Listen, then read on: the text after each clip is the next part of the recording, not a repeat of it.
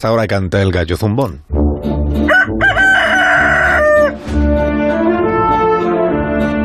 Hoy con Antonio Lucas. Buenos días, Antonio. Buenos días, Alsina.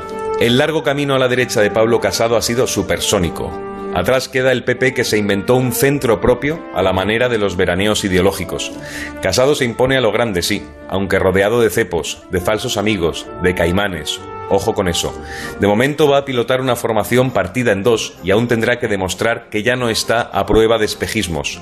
Es el líder del PP, sin duda, el enterrador de Rajoy, pero hay quienes aún no lo consideran más que un diamante incumplido.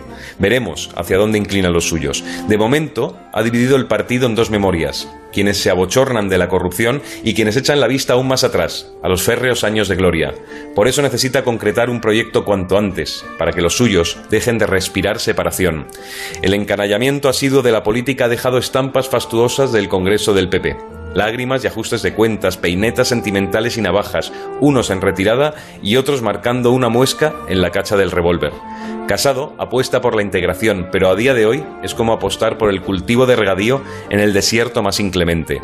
El nuevo líder del PP ha echado por tierra muchos planes de líderes más cuajados que le taparon a él la salida durante años, y sospecho que eso es algo que no se olvida fácilmente.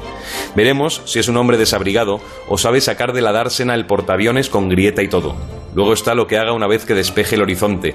En los últimos años han cambiado muchas cosas en este país y entre ellas también conviene contar ciertas ideas rancias tomadas como fortaleza. En esa senda está la cosa entre suicidar el partido o reciclarlo.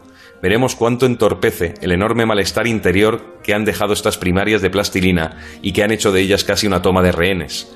Una guerra de Troya que no ganaron los de dentro del caballo, sino los del mejor restaurante. Hasta la próxima. Hasta pronto, Antonio. Que tengas un buen día.